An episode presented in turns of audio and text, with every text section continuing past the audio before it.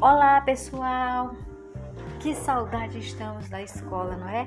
Então, hoje a gente vem trazendo uma dica de leitura muito legal. Está disponibilizado nos canais de todas as salas de aula a história Esconde-Esconde das Palavras da coletânea Pai que Prosa e Poesia, que foi criada por Franciele Aguiar e ilustrada por Emanuel Oliveira. Então, pessoal, a dica de hoje é que a gente vai contar a história em seguida todo mundo vai ficar atento, né? Porque tem muitas palavras escondidas. E onde será que essas palavras estão escondidas? Quando a gente descobrir que esconde, esconde, tão interessante é esse, a gente vai listar que palavra estava escondida dentro de cada palavra e em seguida tem um grande desafio. A gente vai tentar encontrar o máximo de objetos possíveis na nossa história. Ok, criançada? Então vamos lá. Passo 1. Um, todo mundo ouvindo a história.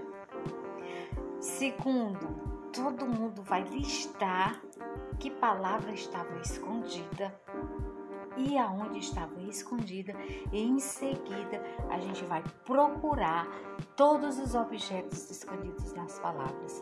Depois é só fazer um vídeo ou fotos e enviar para a tia né, o nosso desafio, a resposta do nosso desafio.